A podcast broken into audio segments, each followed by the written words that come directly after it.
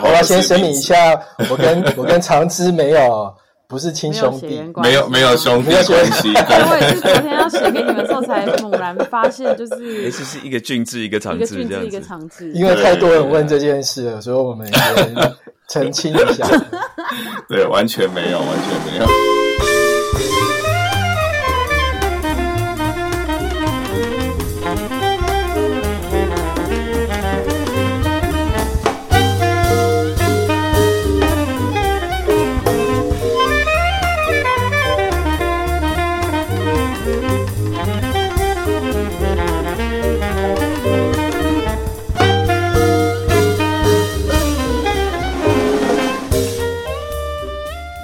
大家今天收听我们的《爵士边缘人》，我是 Jeff，我是新维，我是小峰啊。今天终于我们要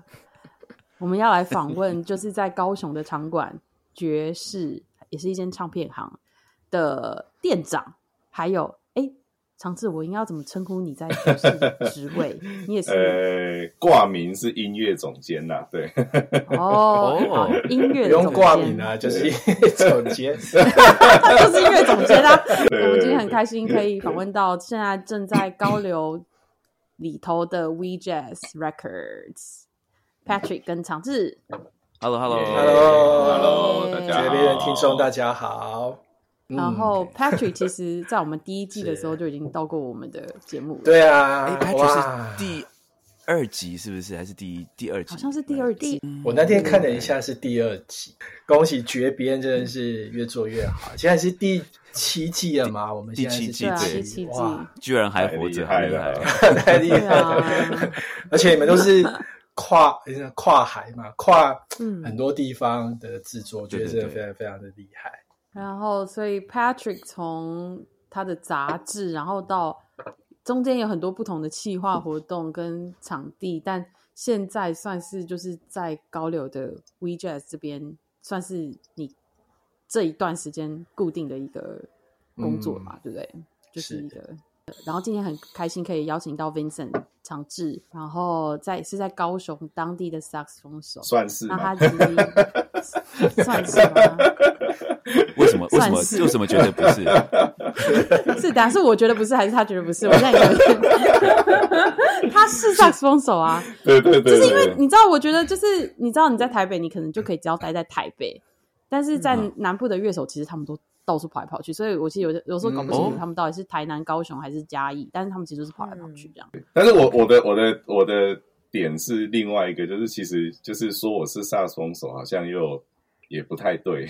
也为什么为什么不太对？是因为他自己新出的这张专辑，他吹尺八。呃，我吹笛，还有一些其他的乐器。尺八是夏克哈奇，是不是？对对对，吹笛子，笛子这样子。对。哎，那既然聊到这个，我就那你要不要介绍一下你自己的这个音乐的这个发展的这个过程是什么？OK，呃，其实其实我是一个就是蛮不遵循就是常规道路的一个一个乐手这样子。对我是小时候是那个。学校的直笛乐队，所以我是吹 recorder，对，然后也是在高雄，呃，在南投，OK，对我是在南投长大，这样，对，然后后来本来想学长笛，然后被乐器行老板骗去学竹笛，啊，对，OK。就是好，就是如果有机会再聊这个，这个是是蛮有趣的一个故事，这样。对。然后对，就是被拐去学竹笛多年之后，然后误打误撞就不小心考进音乐系，然后以竹笛为主修，但是哦，但是是国乐就是了，对，是国乐，对对对，OK。然后后来，但是进去念了以国乐为主修的这个这个。这个应该算是我的学历吧，对，但是但是后来却就是跟那个流行音乐跟爵士乐开始沾上边，对，嗯哼，对，所以毕业之后跑去念民族音乐学，对，然后去开始研究世界音乐，然后最后就是因为尺八的关系，然后呃正式踏入爵士乐这个领域。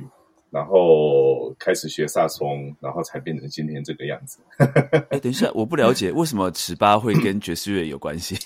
呃，因为在日本青青年一辈的爵士的哎尺八演奏家是，嗯呃，因为目前还有好几位就是，呃，应该讲说在传统乐界是很厉害的大前辈都还在世，而且也都还持续在演出。所以，对这些青年一辈的尺八演奏家，他们必须要不断的去挑战，就是不一样的 style，然后去发展出自己的新的路线，这样子。对，那因为那个时候我认识，呃，我拜师的那一位尺八演奏家小兵名人，也是我这次专辑合作的主要的对象。对，然后他是去纽约学了一段爵士乐，然后也发行了，呃，应该是三张。跨界的专辑，对，哇，对，然后，所以我就是因为是跟着他，然后，所以我才开始认真的想说，那要好好的走爵士乐这条路，然后才开始学萨斯风这样子。对，哎，对不起，你可不可以再说一下他叫什么名字？呃，小兵名人，他的发音是 Akido Obama。哦，所以说起来，长治你的萨克斯风的学龄其实没有那么长，其实没有很长。对，从我接触。开始接触萨松到现在，今年刚算第十年而已。对，因为其实我还没回台湾之前嘛，就是 Patrick 就跟我说，哎，他跟威龙哥就是他们已经要要进驻这个场地了，这样子。然后他们想要有这个 session，是可以让高雄当地的爵士的 community 可以有一个固定的。呃，一个空间吧，就是算就是 jam session 这样子。我觉得只要是我觉得能有乐手，就是在一起共同经营一个空间的话，思考的东西会不太一样吧。我觉得能有一个音乐总监，就是会带来一些比较不一样的的思考。那当然就是他们同时大家也都在思考要怎么让它可以营运下去，然后也是可以盈利这样子。呃，就是后来我自己实际到了这个空间，然后因为这个空间，我觉得对爵士乐手来说是。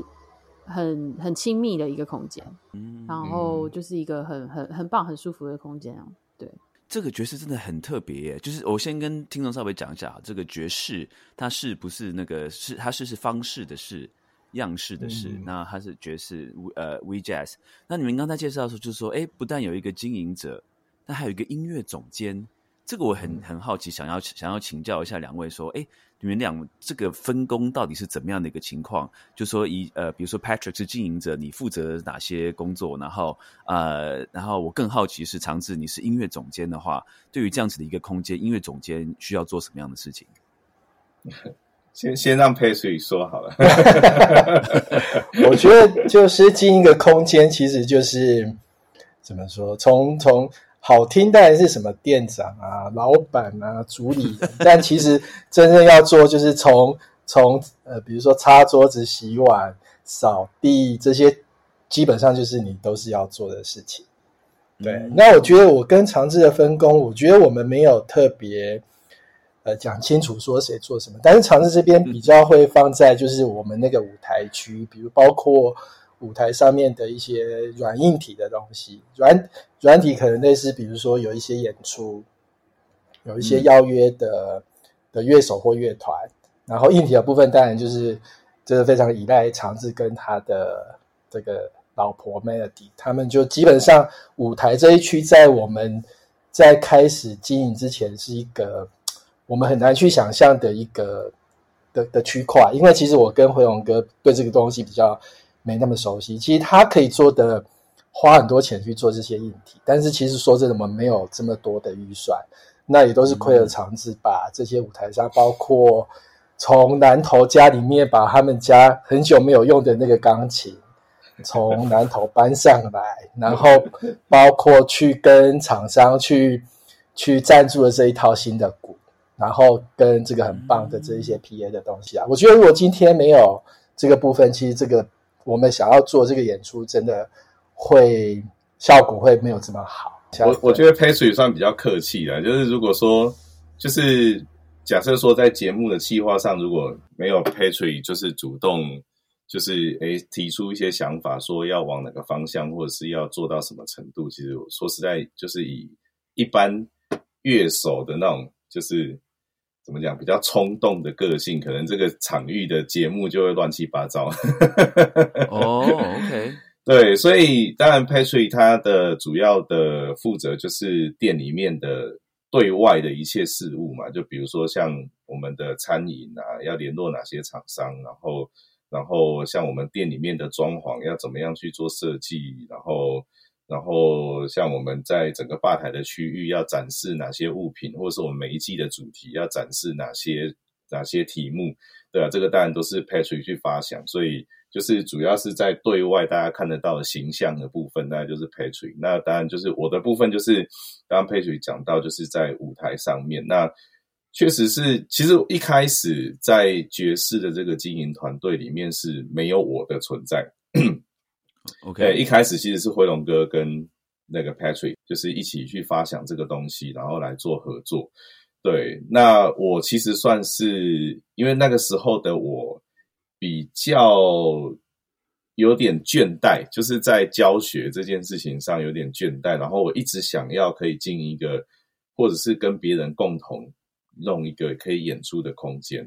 然后，因为在之前就有跟 Patrick 有认识嘛，然后也呃听说他有在做这个计划跟想法，所以我其实我是毛遂自荐，我就跟他讲说，那我可以跟你们一起嘛，然后我来就是帮你们处理舞台的部分，因为刚开始其实他就是。V Jazz 其实就是设定是做一个黑胶唱片，然后跟一个音乐的，就是可能是以播放，然后跟展售、展出为主的一个空间。对，然后他们一开始并没有琢磨太多，再去思考说要做舞台展演的部分。对，那可是因为后来我就想说，哎，那既然有这个空间，如果说没有。就是没有试着把就是乐手可以展演的舞台放进去，好像有点，对，以我的角度看，我会觉得有点可惜，因为毕竟南部真的还没有一个可以让乐手好好交流的一个地方。嗯嗯，对，嗯，所以后来我就是做主，应该算是毛遂自荐呐。对，我就跟 Patrick 说，那我想加入，然后。然后后来就参与了他们去讨论跟规划这个空间的这个过程，然后也感谢 Patrick 跟辉龙哥愿意就是留一个舞台区域给我这样子。对，对，我我补充一下好了，其实其实我跟 Vincent 认识正是我回来高雄之后，然后他当时就非常热心，因为我那时候刚好进驻在博尔嘛，有一个三个月的。一个人短期的一个进驻的时间这样，那他就过来主动认识，说，哎，他可以提供一些我们现场边用的一些小小的音响设备这样。然后那时候认识之后，其实那个也大概 五六年前了吧，二零一七一六一六，对对，那个时候，对我们就是素昧平生，但是他就是哦，就一起认识。然后之后呢，其实我们就一直，他其实其实长治他就是一个。非常以天下兴亡为己任的人，他就非常想要 想要带动这个南部这边，但我们的想法都是很一致，希望就是南部这边一些爵士乐的环境就是可以发展的更好。所以其实我跟他就是不是只有他或我，就我们曾经去很多一些即将要成立的场馆，好，就就不要讲是谁，或者已经成立的场馆，去试图去洽谈很多一些合作的方式，但是就是。我觉得就是有时候是可能场馆方就是对于这个想法就是没有很一致，所以最后其实有些东西有做，但是很多东西就是不了了之。所以我们就一直很希望说，未来有个机会，有个地方可以真正做我们自己想做的事情。然后就是在后来这个高流这个地方，我们就觉得啊，终于有一个地方可以真正做我们之前想做，然后也不用再去担心太多外界的因素。边包括我们一开始坚持要做的 Jam Session，对，因为其实南部这边一直没有这样子的一个地方愿意去提供一个场地或时间，然后好好的让一些乐手可以互相交流，不管是实际的技术上，或者是一些比较是 hang out 啊情感上的一些连接，我觉得南部这边比较缺乏这样子的一个地方。那我不知道究竟过去的原因是什么，但至少我们现在有。有这个地方，我们就一定坚持要继续做。所以，我们现在大概一个月会有一到两天的晚上会做一个 jam session。那我们这个月三月份已经是做到第十六场，好，哇第十，六场这个我们会继续做下去，因为我觉得从这中间其实有看到很多的一些可能性，好，以及乐手他们真的有觉得这个活动他们是喜欢的，而且是需要的。那我是比较好奇，Patrick，你刚刚提到说，比如说你跟其他场馆，或者说你说呃，在南部没有一个地方有提供一个定期的 Jam Session，、嗯，那你自己做了这样十六场下来，你觉得做 Jam Session 的难处在哪里？为什么其他的场馆会比较就是不不想要去做这件事情？因为其实我觉得我们做这大概十五场吧，好，十五场。嗯嗯嗯，其实 Jam Session 其实对于，其实我们在一开始的时候，我跟长志就有一个共识，就是我们做这 Jam Session 除了让乐手来之外，其实会有一些观众来听。那怎么样让观众认知到说 Jam Session 它这一个活动的意义，或者说他看到的有时候不是太成熟的一个演出，因为因为很多乐手其实，在南部并不一定大家的的这个水准都可以到那么好，所以有时候上台去对因为演出会比较差强人意一点。但是对于观众来说，他可以看到什么？就这个可能在演出前就要需要让观众知道，甚至甚至在那个 jam session 的这个进行中，也需要让观众不断的去了解说，其实他现在看到的是一个什么事情，以及这件事情对于爵士乐的文化的养成，或者说它的意义是什么。那长治其实是一个非常称职的主持人，他每一次都主持的很好，而且会在过程中传达这个部分给观众知道。嗯，对。那我觉得可能这个部分在很多场馆在经营的时候，他没有他没有这样的前提，就是他可能觉得 jam session 就是让乐手来玩，但是他不太知道说到底这个部分可以怎么样去跟观众或者是对乐手产生一个连接。其实我可以简单说，我们现在的 jam session 基本上每一场基本上可以打平，就是就很不错，因为其实我们有固定给给乐 host 一个固定的 pay，然后非常感谢他的哦 对，然后它的收费也不会太高，因为其实就算在台北，可能就是两百五吧，可能还含一杯饮料，或者是一百五低消什么，大概就是两三百。因为你设定太高的一个收费，其实对乐手来说就很不友善。他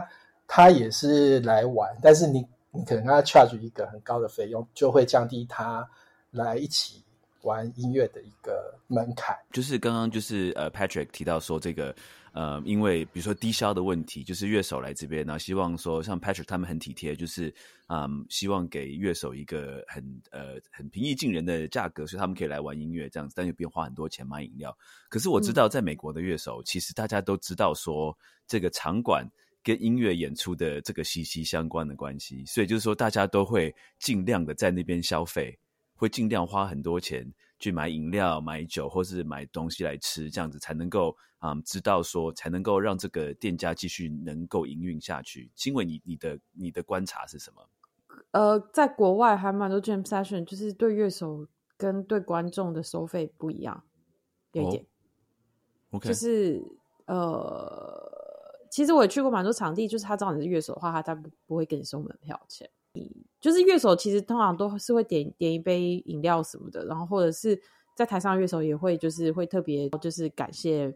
在吧台工作的人这样子，希望大家可以多、嗯多点一点一杯饮料啊，然后就是感谢在这边的工作人员这样子。就是你常去看表演的时候，你会看到台上的乐手说这些话，这样。就是我觉得 jam session 应该是这一周当中对店家来说一个比较特别的日子，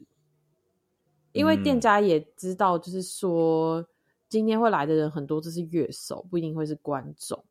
然后他的就是我觉得 jam session 在就是一般的场馆的经营来说是一个有点特别的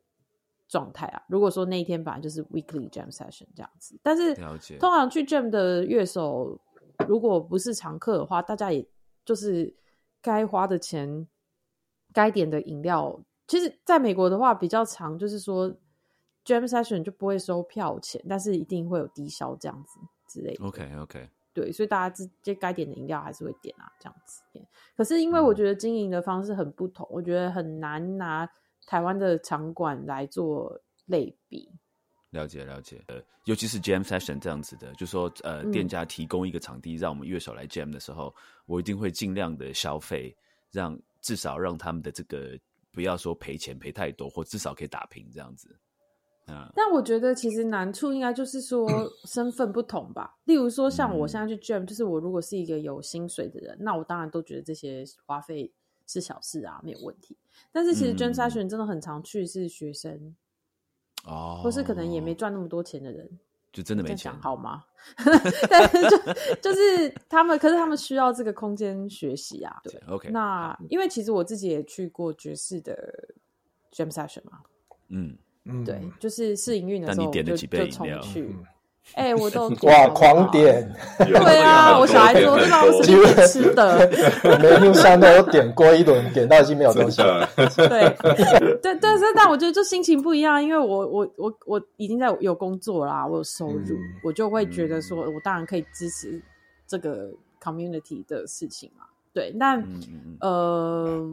就是但我只是想讲一下，就是哎、我那时候去爵士的时候嘛，然后尝试基本上就是嗯都是爵士的 jam 赛爵士，然后我第二次去的时候，尝试刚好刚好得 covid，对，然后就变我当主持人，哦对对对然后我就觉得对尝试这工作还真是辛苦，就是超级辛苦的。我觉得要演出要 Q 人，长治，我我觉得，因为可能也是因为长治他一开始的出身不是爵士乐手，所以他不会设定觉得说观众一定会理解台上发生什么事情，所以尝试其实花很多时间跟台下的观众讲说，哎、现在发生什么事情了，然后我们接下来要做的是什么这样子，然后呃，然后而且他也很确定可以照顾到每个乐手，然后让每个人都试试看，然后而且因为其实我觉得在南部的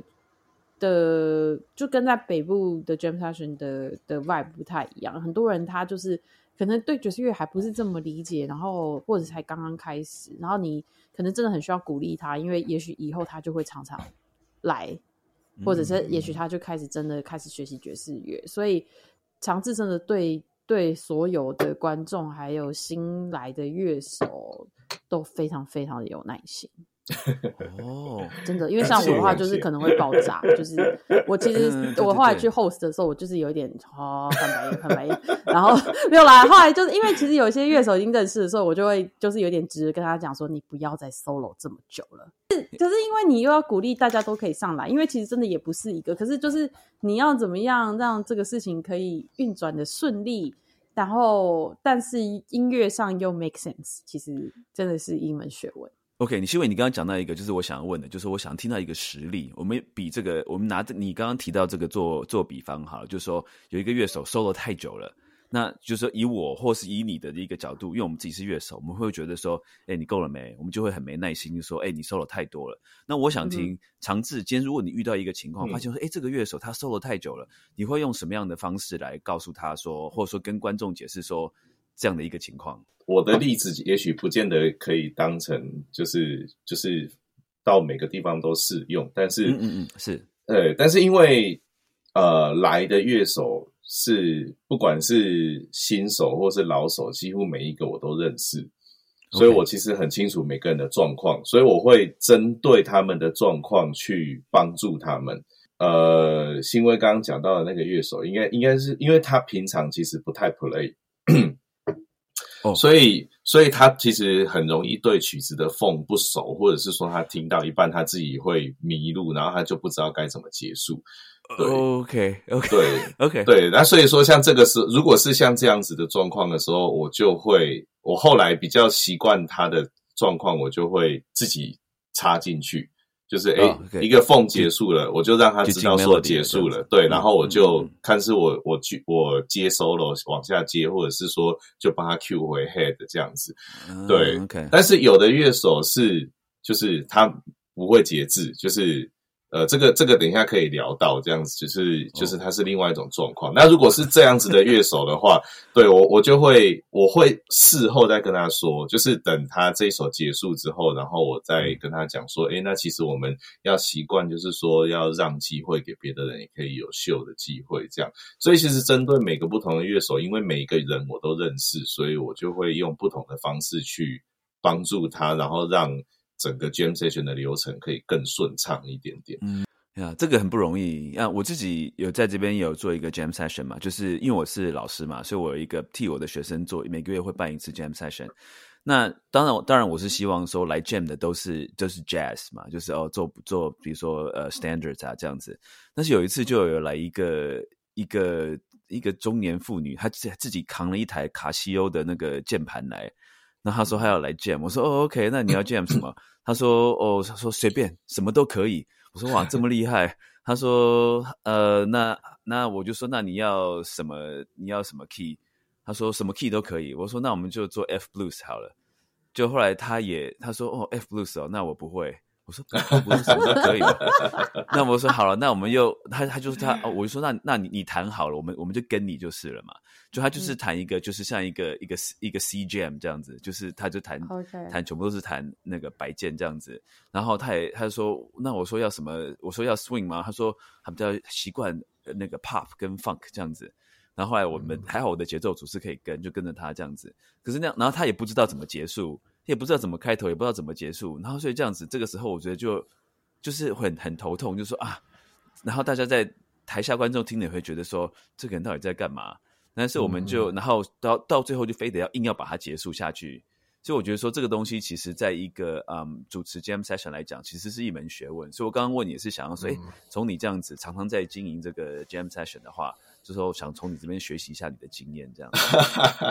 不要说学习了，这样我很害羞。啊不不，真的 对。但是其实我觉得，我我我自己为什么会用这样子的方式去协助，不管是现场或者是乐手后面的学习，其实有一个很重要的一个出发点，是因为确实现在在南部的这个环境是，呃，对以爵士乐来讲，它算是新生儿。嗯。对，即便是我们前面已经有马萨里斯在这边这么多年，然后也陆陆续续有一些乐手或是场馆有尝试要在这边，但是其实他都一直没有呃成为一个比较健健全的一个一个文化的一个状态。对，那那所以说，不管是对年轻刚开始尝试的乐手来讲，或是来听的这些听众来讲，就是这一切对他们来讲都很陌生。那。为了要让这个东西可以真正的在这边生根发展，就我比较不会。其实 Patrick 也是，就是我跟 Patrick 我们会有为什么可以一起做这件事情这么长久？我觉得也是因为我们对这个东西是有想法，我们希望它可以让大家真的都认识，然后让大家知道这件事情在做什么，为什么它有价值。所以我们比较不会站在一个一个高点，就是说啊，你们这些都是。就是来闹的，你们就不要以后不要来，或者是说以后我我不要给你机会这样子，对，因为因为这样子的话，就真的会扼杀掉很多幼苗。对，尤其是因为像现在是那个呃，cos 跟我都算是刚开始在高中的音乐班有教音乐班的学生开始学习一些爵士。对，那如果说他们他们才好不容易刚。会布鲁斯，然后刚知道十二小节的缝，那然后你来，然后因为他只弹蓝调音阶，或是他不知道怎么开头，不知道怎么结尾，然后你就跟他说，那这样以后你不要来，或者是说，或者是说给他很大的打击的话，对，那这样真的就会以后就没有了，对，嗯，对，那就会连接我我我在我自己的一个笔记上面，我是有提到，就是说，其实，在南部的乐手有一个比较严重的一个问题是。乐手年龄之间的断层蛮大的，对，那那为什么年龄的断层会很大？就是因为呃，可能比较早开始的这些乐手，然后他们已经有他们自己的风格，有他们自己的团队，然后他们就会比较去排斥掉其他人，所以就变成年轻的乐手或是想要尝试的乐手，就是会进不去，然后导致他可能啊试个几次啊，我练不到东西，我也没我也不知道怎么练下去。那我还是不要继续弄爵士乐好了，反正弄流行乐我也有，我也有我的市场，或者是说我继续好好的学古典，我也是可以，就是以后教课干嘛的，对。但是我会觉得这样就会很可惜，因为因为其实爵士乐是一个很有趣的一个文化，它不光只是一个音乐。那我会希望台湾的音乐人也好，或是喜欢听音乐的乐迷也好，就是可以看到这个东西在这边慢慢发芽。对，嗯所以我才会比较用这样子的一个态度去面对大家。对嗯，哎，我们呃，我也很好奇，那你们因为你刚刚提到，就是我们聊到很多南部的这个爵士场景什么的，那你们当初怎么会选择在高雄这个地方开爵士？这可以让 Patrick 回答。嗯，好啊，因为我跟长之都住高雄啊，简单明了就是这样。对啊，可以换一个问题是说，为什么要在高流？所以我想象我没有去完完全没有去过高流啦，但是我想象哦就好像、是就好像国家音乐厅，你感觉起来你不可以随便进去的，门口还有警卫这样子。所以像高流这个地方，你们在爵士在里面，就是我随便经过我就可以进去里面喝咖啡听音乐吗？国家音乐厅是不能随便进去的，但是高流其实有一点，平常假日的时候感觉很像一个观光景点，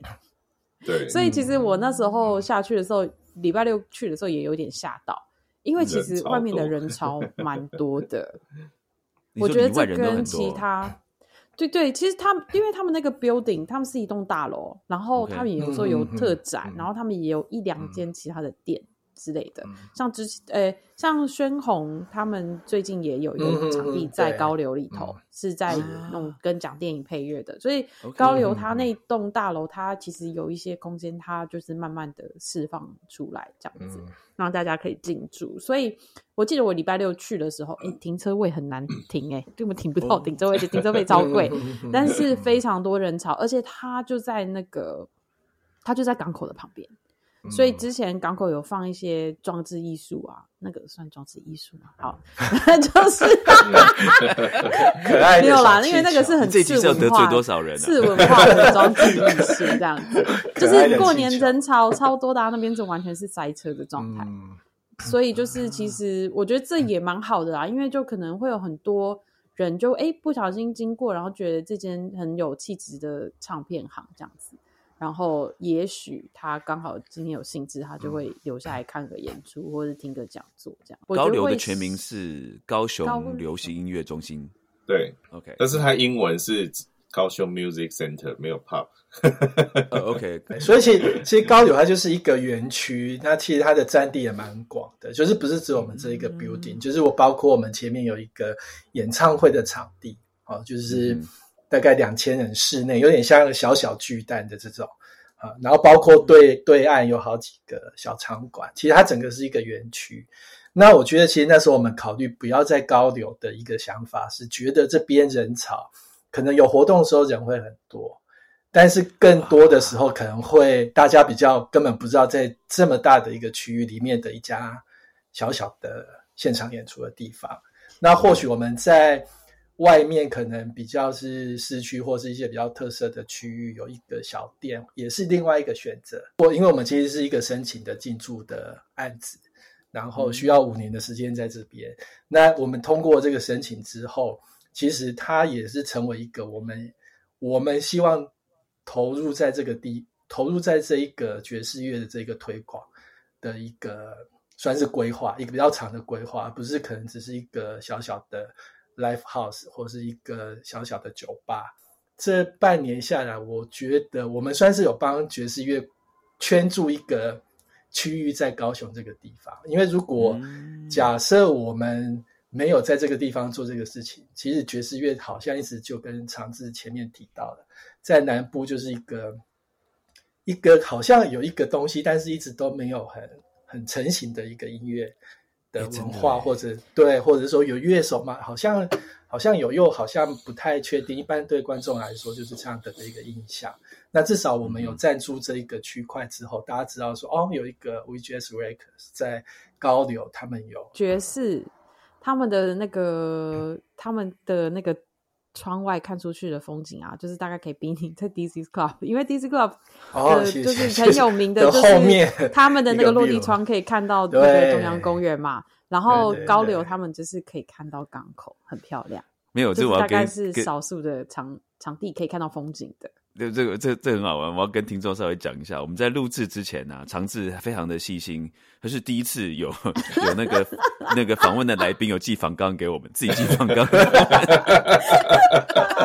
我就不用做功课，然后就帮我介绍。然后他，然后那个那个那个呃，长治他呃列的访纲里面呢，其中就有一个，他是全台。唯一有海景的爵士场馆，这是一大卖点之一，这个不得了。对，因为刚好就是 Patrick 又在说，其实这是在高雄流行音乐中心里头的其中一个空间嘛。其实，所以我觉得这让我真的有联想到 DC Club，因为其实 DC Club 算是 Jazz Lincoln Center 里头的其中的一个小部分。虽然合作的关系、资金的来源都不太一样，但是确实真的就是一个。大场馆旁边中里头附属的一个小的一个空间，然后有很漂亮的风景，所以让我想到 b u s y Club。爵士的这个营业的时间是一，比如说一周开几天，然后几点到几点？在三月份会做一些调整，就是我们现在礼拜三到礼拜天都营业，然后礼拜三四跟礼拜天会是下午的两点到晚上六点。OK，然后礼拜五六就是到晚上十点。那演出的话会以五六日为主，通常礼拜天我们会排下午这样。那礼拜一跟二，因为高柳他本身礼拜一就休馆，所以我们礼拜一二是休息。你刚刚一个一直有提到辉龙，就是陈辉龙大陈辉龙大哥。那这个呃，这个听众可能不知道，那那个陈辉龙是一个作家，那他写的很多作品里面都是跟爵士乐有关系的。其实我们 绝边有访问过辉龙大哥，可是因为呃技术问题，他他访问的那一集就聊了很多东西，可是没有办法上架，真的很可惜哈。那所以我很好奇说，哎，你们俊志，你当初怎么会跟辉龙？大哥一起合作，就是怎么会一个跟一个作家来做一个合作，然后来开一个爵士的场馆？我目目前爵士的团队，我来介绍一下。好，主要就是我跟何勇哥，然后再的话就是呃，长治跟 Melody，好是负责音乐跟舞台的部分。那有些餐饮的部分，主要是 Cindy 这边负责。这样，那我们大概其实团队很简单，就这六位同事这样。那当然就是说我跟辉友哥认识，我我的。我在念大学的时候是他的读者，我看过他的一本小说，然后知道这个作家之后，就一直有在追踪他。但是因为他也蛮低调的，所以那加上他有一段时间没有在台湾，好，所以我大概是两三三四年前跟他认识吧，也是在高雄，因为他国中之前是住在盐城这个地方，高雄盐城区。我跟他认识之后，然后我们就开始陆续做了一些，因为他也很喜欢爵士乐，在他的很多小说里面，他会提到一些爵士乐的的的乐手哈，或是一些作品。他他也写了很多跟音乐有关的小说，这样。那我就觉得哎很有趣，所以我们后来认识之后，就做了大概两三个 project，包括有 Billy Hart，包括有 Charlie Parker，就是有一些。黑胶的部分，然后有结合一些演出，对，然后做这些事情之后，我们就觉得，哎，其实反应都不错，就是，诶，黑胶也很多人喜欢，然后商品也卖的不错，然后演出也都也都还蛮收奥，还还都受到蛮多欢迎的，那就觉得说，哎，其实之后这个东西可以继续做，但是一样就是没有地方，然后就慢慢的觉得，呃，如果有这一个地方，就跟我刚才提到那个 Jam Session 一样。希望是一个地方，然后可以把这个东西可以是陆续每年每年做不一样的主题，然后继续持续下去。那所以后申请到之后，包括我们进驻之后就做了像一开始的 Monk 跟 Mingus，然后现在做的是一个古巴的爵士音乐，对，一样也是做我们之前做这个 project 的一个模式，就是辉荣哥这边他会主要黑胶的部分其实是辉荣哥这边来做选片。好，因为其实黑胶部分，他他也是一个收藏家，然后从国外可能透过他的管道再寄回来台湾。那他的习性是他不喜欢订一些新的，比如说有一些有一些之前的专辑，然后重新发的一些复刻的，他不喜欢这种，他喜欢订，他喜欢去找那种就是可能当初的首版，好，或者是很早期发的。二手的唱片，价格就会非常高，因为可能取得不易啊。所以，我们现在这个唱片行里面，其实主要的黑胶都是以爵士乐为主，但是呢，基本上都是二手，然后都会是早期的这种首版或二手的唱片店。然后像我们现在做这个古巴的主题，就是在这个三个月的期间呢，做一个可能跟主题相关的，比如说我们之前有做演出，然后有做一些讲座，好，就是请艺术家来分享相关的主题，然后甚至会有一些商品，就基本上我们里面的模式是是这样子的在运作，算是算是一个很很久的一个渊源，这样子，从以前就对啊，从他的读者变成现在一起合作的的的的对象。对对对，那因为他现在每每年都还是有在写小说，对，所以之后其实出版这件事情对爵士来说也会是一个重点，对，因为我们里面其实会放很多书籍，包括一些新书啊，可能音乐相关或爵士乐相关，然后有一些我们自己收藏的书，我们也是在现场让大家。可以来阅读，好，包括以前买的一些杂志啊，或者是说我们即将可能会有一些自己的出版品，就是纸本的。我们希望这边是一个，不是只有一个演出空间，希望就是从这边当成是一个基地吧，然后往外做更多的一些事情。假设说我这个下个月要回台湾，我想去参观这个爵士，我想去高雄玩，想去去爵士，我在爵士可以做哪些事情？我可以买到。就是黑胶唱片，爵士对爵士乐手来说是一个很邪恶的地方，因为上次我还是跟谁呀？冠良，因为冠良刚好去演出，然后我就跟冠良说：“哎，很可怕，对不对？就是你知道那边有一些像是黑胶。”像小小黑胶的耳环啊，然后或者是什么是黑胶耳环？是什么？就是黑胶样子的耳环，可爱的小东西。这样还好我没有耳洞。有 各式的那个乐器的别针，你记得吗？因为之前辉勇哥跟俊智合作，就是我们就是大家就是要那个啊，荷包就是要就是要变小。就是 我知道，我都有买，买 T 恤啊、包包什么的。然后他们那边还有那种，就是有一些爵士。就是那种爵士乐手会喜欢的那种，可能一句话 爵士小语的交代，交代哎，爵士对对对。然后更可怕的是，他们之前就是办的，他们不是都有画展吗？然后，然后那时候之前我那时候去的时候，就是 Mingus 跟 Monk。然后他们就特别请了一个画家，然后画了一系列的版画这样子。他说，到时候都是我跟 David 两个人在抢啊，到底要买哪一张？就是我们超可怕的，好不好？然后我就跟他讲说很可怕，对不对？所以每次去都要小心一点之类的。而且 David 每次来都一定要吃我们的柠檬塔。对啊，有甜点。这这个等一下，这个一一一件一件事情慢慢问。所以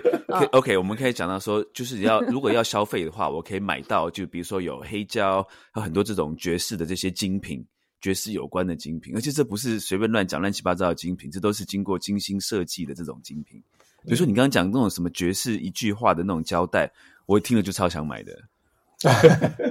对，有一个 Monk 的胶带，纸胶带，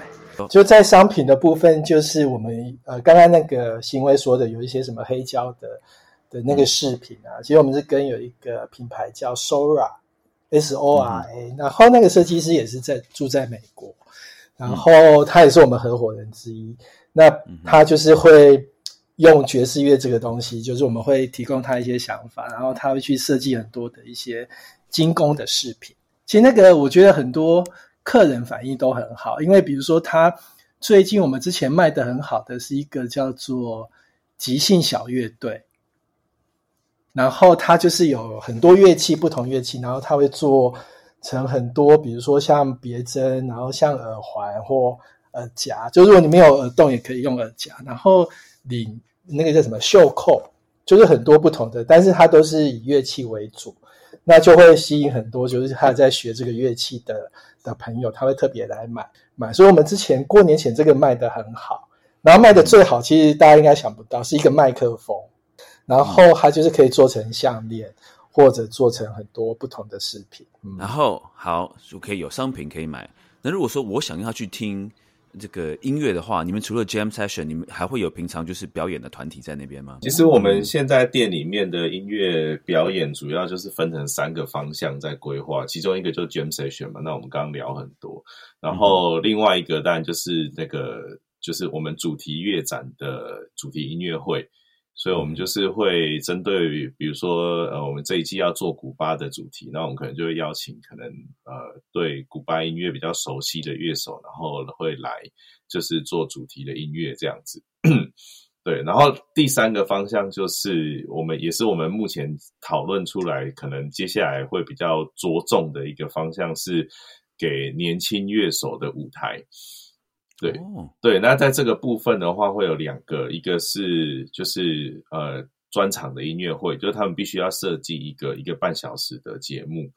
对，嗯，然后再来就是说，我们现在有一个就是有点类似呃要坐在下午茶的时间，然后让乐手他可以不用的不用特别去计划，但是也不用去介绍节目的内容，他可能就是来演，比如说大概四十分钟至一个小时。的一个的音乐的内容，对啊，但是这个部分就是给年轻的乐手，他们可能比如说是刚毕业，或者是呃还不确定自己呃接下来要去哪边，那他是如果有空，他就可以尽量来排演出这样子。对，所以我们大概目前就会是主要就这三个主题的的演出。那这些演出的时段的话。都是，比如你刚刚说有下午茶，那那也是会有晚上的时段？就他如果是要排晚上的时段，或者是说我们比较热门的时段，比如说礼拜天下午的时段，那他就是必须要是一个完整的演出。对，那他就可能会有主题，那他必须设计自己的演出内容，然后跟他要介绍的内容这样子。如果我是一个乐手，想要去你那边演出的话，我要怎么跟你联络？哦，就请洽爵士粉砖。对啊，跟长治或我联络。而且其实我觉得台湾爵士圈算算不大啦，就是基本上我们应该对都互相应该会认识，所以问一下，其实我们都非常欢迎。不过我想要补充一下，刚刚长治那个提到的哈，就是其实，在台北以外，不要说。我觉得今天不要说是高雄，即便是台中，好，或者是新竹，其实，在台北以外进一个场馆，我觉得都不太容易。在现在的台湾，因为我觉得场馆跟观众还有乐手，我觉得这这个三角关系其实应该要一起成长。对，那但是其实，在台北以外，其实我们很缺的就是乐手。嗯，对。那假设我今天在。高雄经营一个场馆，但是我却全部的演出都要靠外地的乐手。我觉得长期来说，那个非常辛苦，而且在成本上，我觉得也很不容易达到一个就是平衡。好，如果你要 charge 很高，那对观众来说就门槛太高。但如果你 charge 不高，其实对乐手来说又成本又可能没有办法去支撑这样，所以我觉得其实我们我跟长治从一开始在我们还没有这个场馆之前，我们就觉得一定要培养，不要说高雄啊，至少是南部，嗯哼，嗯，可能就是高台南跟高雄地区的一些乐手，但是就是像长治说，其实这个区块不要说是观众，连乐手都可能都还是一个。比较是新生的状态，新生儿的状态，一个 baby 的状态，所以我们就希望说开放一个时段，就是在我们在爵士这个部分，希望开放一个时段。然后我们之前透过 jam session 看到的一些很有潜力的年轻人，那有没有可能就是透过这个时段，让这些年轻人慢慢累积一些经验，然后甚至培养一些观众，但是收费呢又不会太高。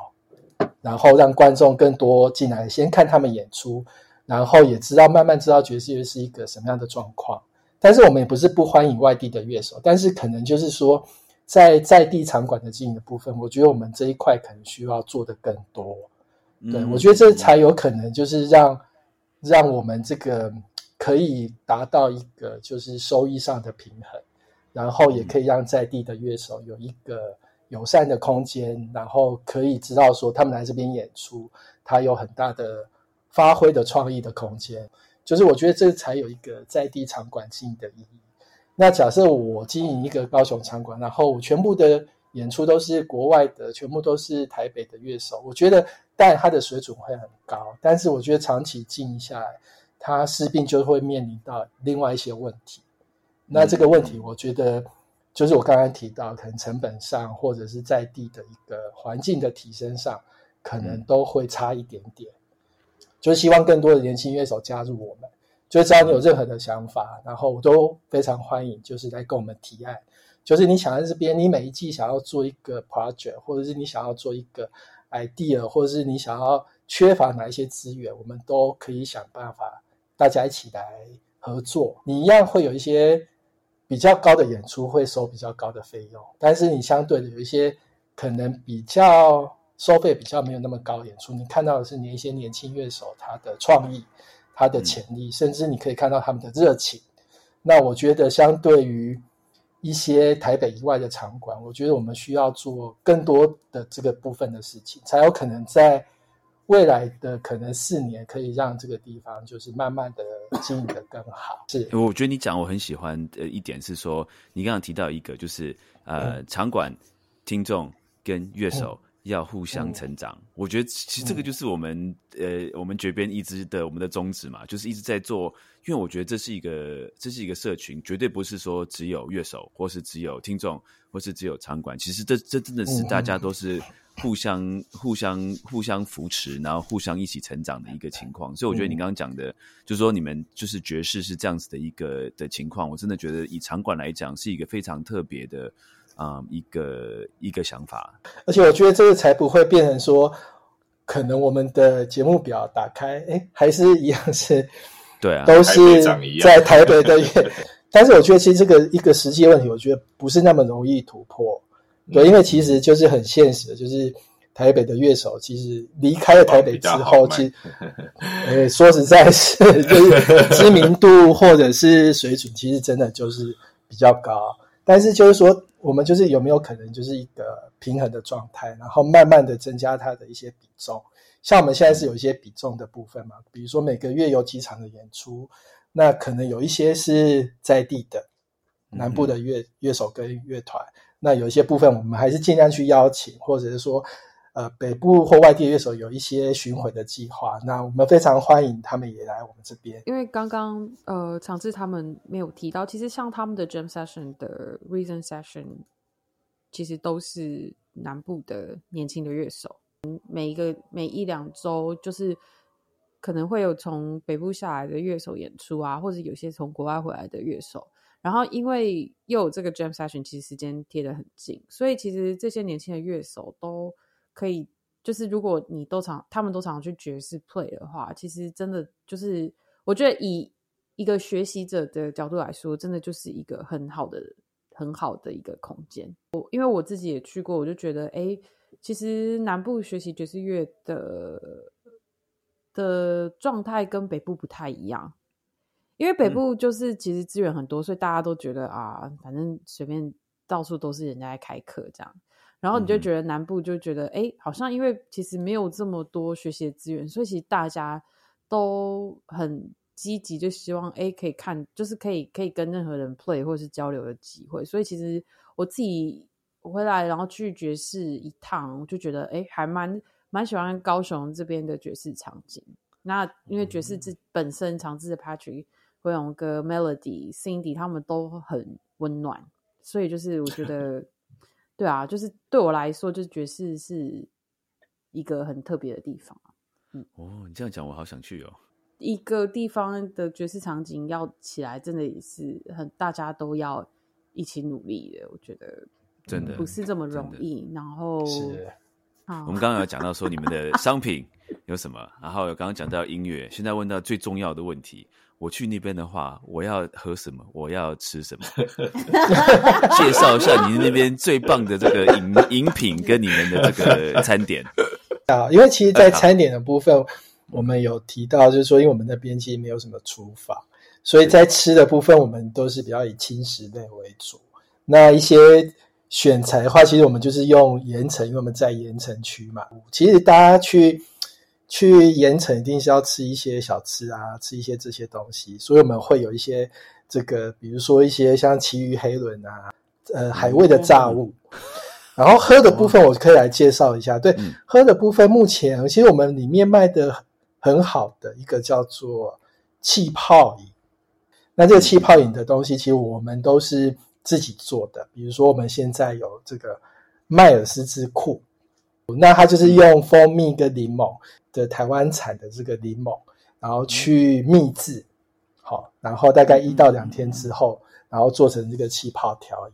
然后另外我们现在还有一个咖啡的部分。那咖啡我们是跟在地也是很有名的店家，像我们现在这个古巴的特展，他们就帮我们研发的一个，我们有他们之前有帮我们研发所谓 Swing 跟 Bebop 这个配方的咖啡。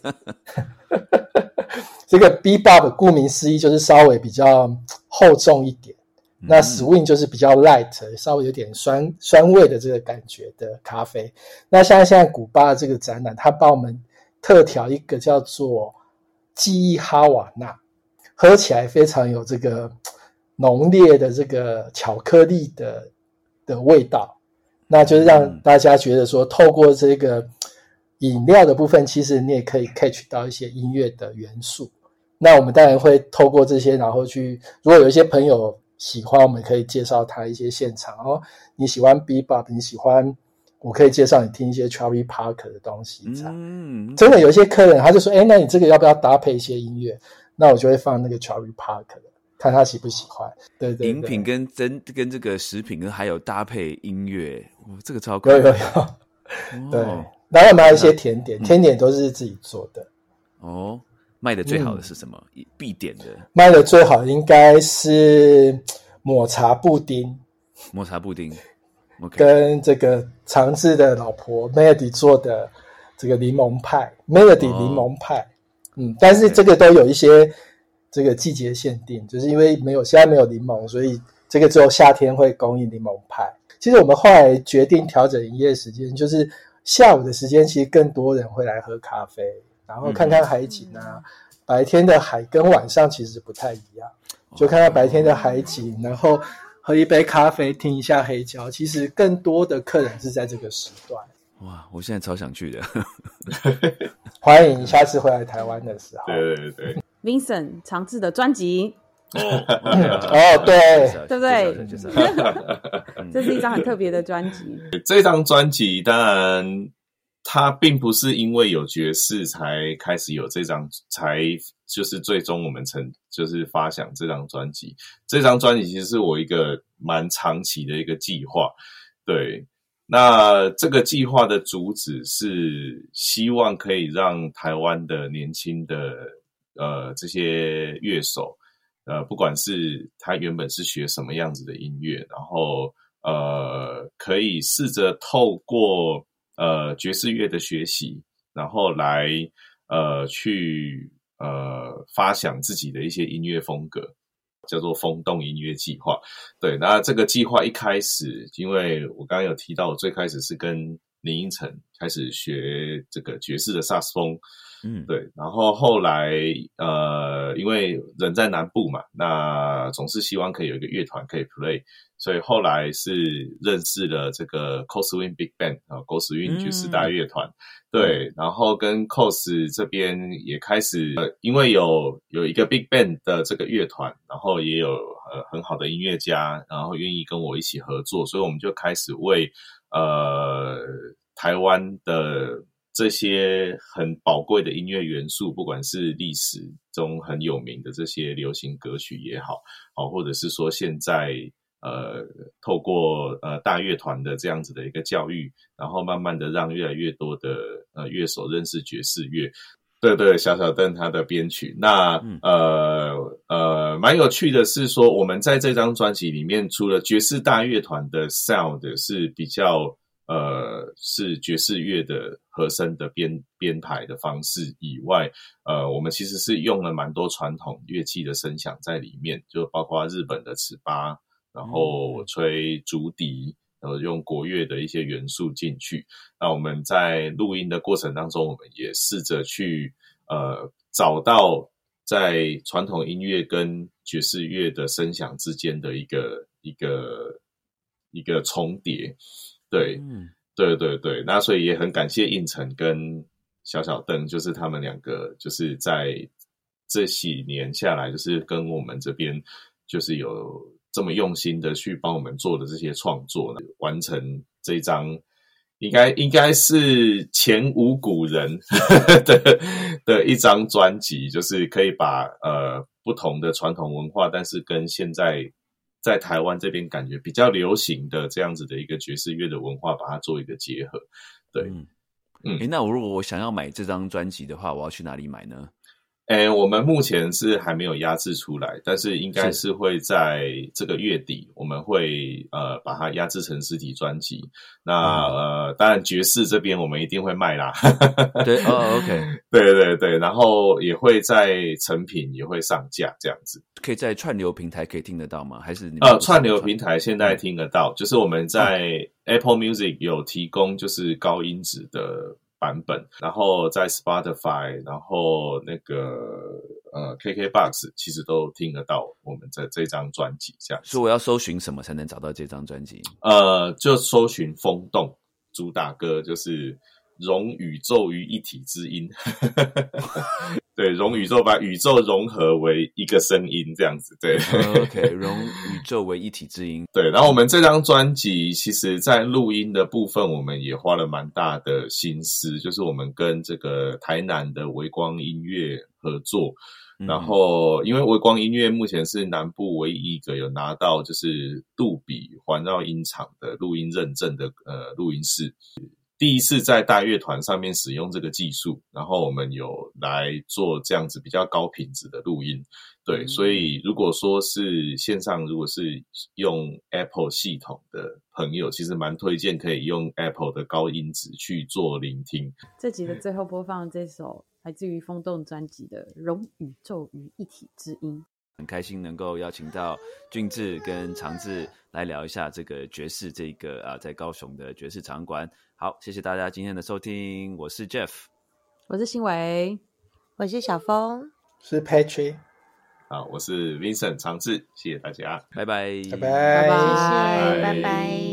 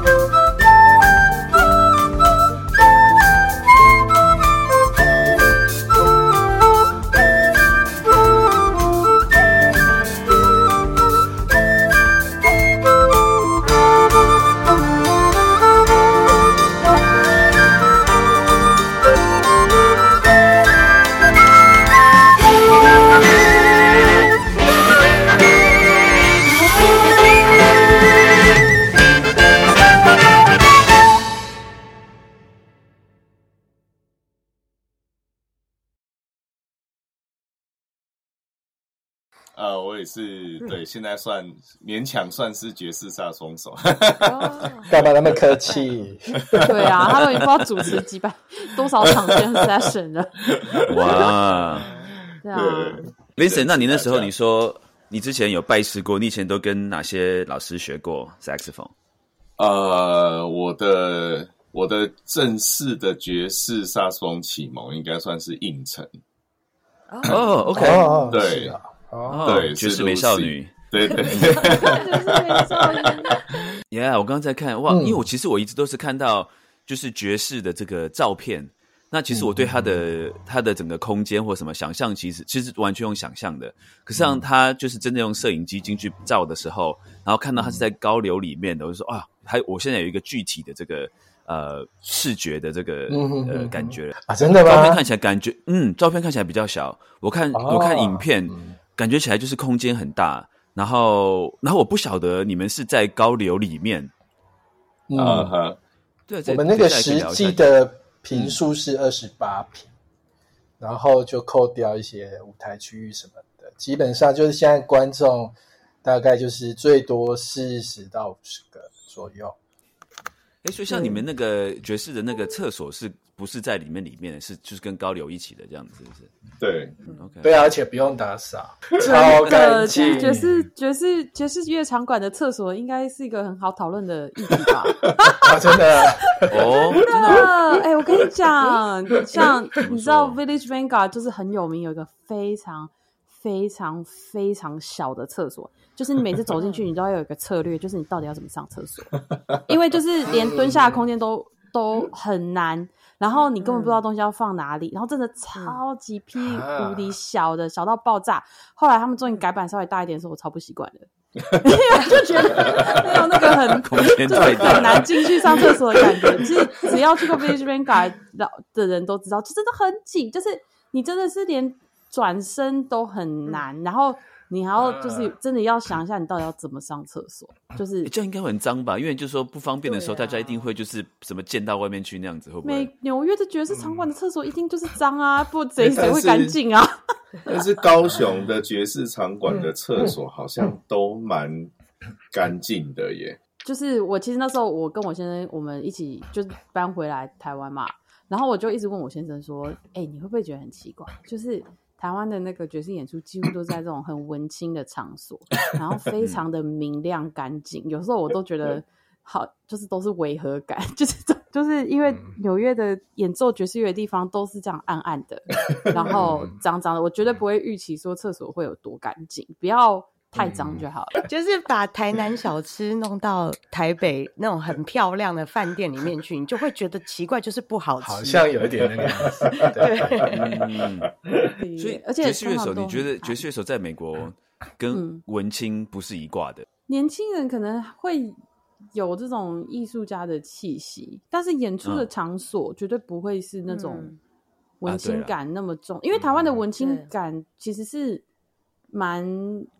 就是蛮干，就是蛮干净简洁的那种风格啊。我觉得会不会有可能是因为，就是现在在台湾在经营的这些爵士乐手，感觉上都会给人家一种比较干净啊，然后比较帅气啊，比较脱俗的那种 感觉。就是也哇，是走你好会文青路讲话哦，线这样子，所有的爵士乐手听了都觉得好开心。而且台湾的的听众普遍都会觉得爵士乐手就是应该是光鲜亮丽的感觉，就是他们如果知道爵士乐是什么样子的音乐的那种听众，就他们都会觉得说他们好像就是哎，就是就应该是帅帅亮亮的，然后对对对 那种气氛的感觉。毕竟还是要给大家看到大家想要看到的一个形象。我不知道我们这番话 Art Blakey 听到是有什么感觉？为什么？哎、其实真的有差哦。我觉得我我其实我为什么会问这个问题？因为我觉得其实，在对于嗯这个形象什么，或者是就是对于学习爵士乐上面是有差异的。因为我们和之前有新闻也聊过，说就是对于这个 呃爵士社群或是爵士文化的了解。但是如果说我们的的比如，比如我我举个比方来讲好了，我之前有帮一些台湾的学生上课，我随意跟他们聊说，你们觉得爵对爵士乐的印象是什么？然后他们就觉得说，哦，是一个啊、嗯很斯文的、很高尚的音乐这样子。嗯可是你真的了解爵士乐它的历史跟文化之后，才会发现说，其实它爵士乐是一个很草莽、非常草根的一种音乐，它的文化也是这样子，很很草根的一个这种文化。所以说，当你在这个呃对于文化的认知上有落差的时候啊，可能就会啊影响你学习的方向。嗯，没有没有，因为真的很很不同。因为我去纽约的时候也觉得这也是一个很难的问题，因为通常 hang out 的 session 都是半夜一点才开始。啊，那个时候以中医来说，早就已经过了就是睡觉的时间。对，那时候我超爱中医的，所以我每天都觉得，天啊，当爵士乐手简直就是全世界最不健康的行业这样子。可是不去 hang out，就在纽约，就是就没有人会找你 play 啊，或者是也是你就你看你就没有机会读到 Royal Hargrove 之类的这样子。嗯嗯。所以我就觉得我也可以理解他们说的。可是那时候我就跟我先生讨论这件事，他就说：“可是我们有没有想过，像这些可能来自各地的？”黑人乐手，就是这些黑告对他们来说是他们唯一的家。嗯嗯嗯，怎么说？因为像好，就像这些亚裔乐手好了，他们几乎还是离大部分人都还是离家人就是蛮近的，住的蛮近的，或者是他们可能都已经有有些人是结婚这样子。哦，但是这些从其他外地来纽约打拼的黑人乐手好了，或者是各地来的乐手，就是 对他来说，这个 session 是他们的家。他们唯一的家人在那边，因为他们都单身一人，回家也是空空的，还不如就在这边跟朋友 hang out 这样子的意思。不是，而且他们就是真的是离家很远啊，他们可能甚至过节都不一定会有机票钱可以回家，就是这里就是他们的 community，这里就是。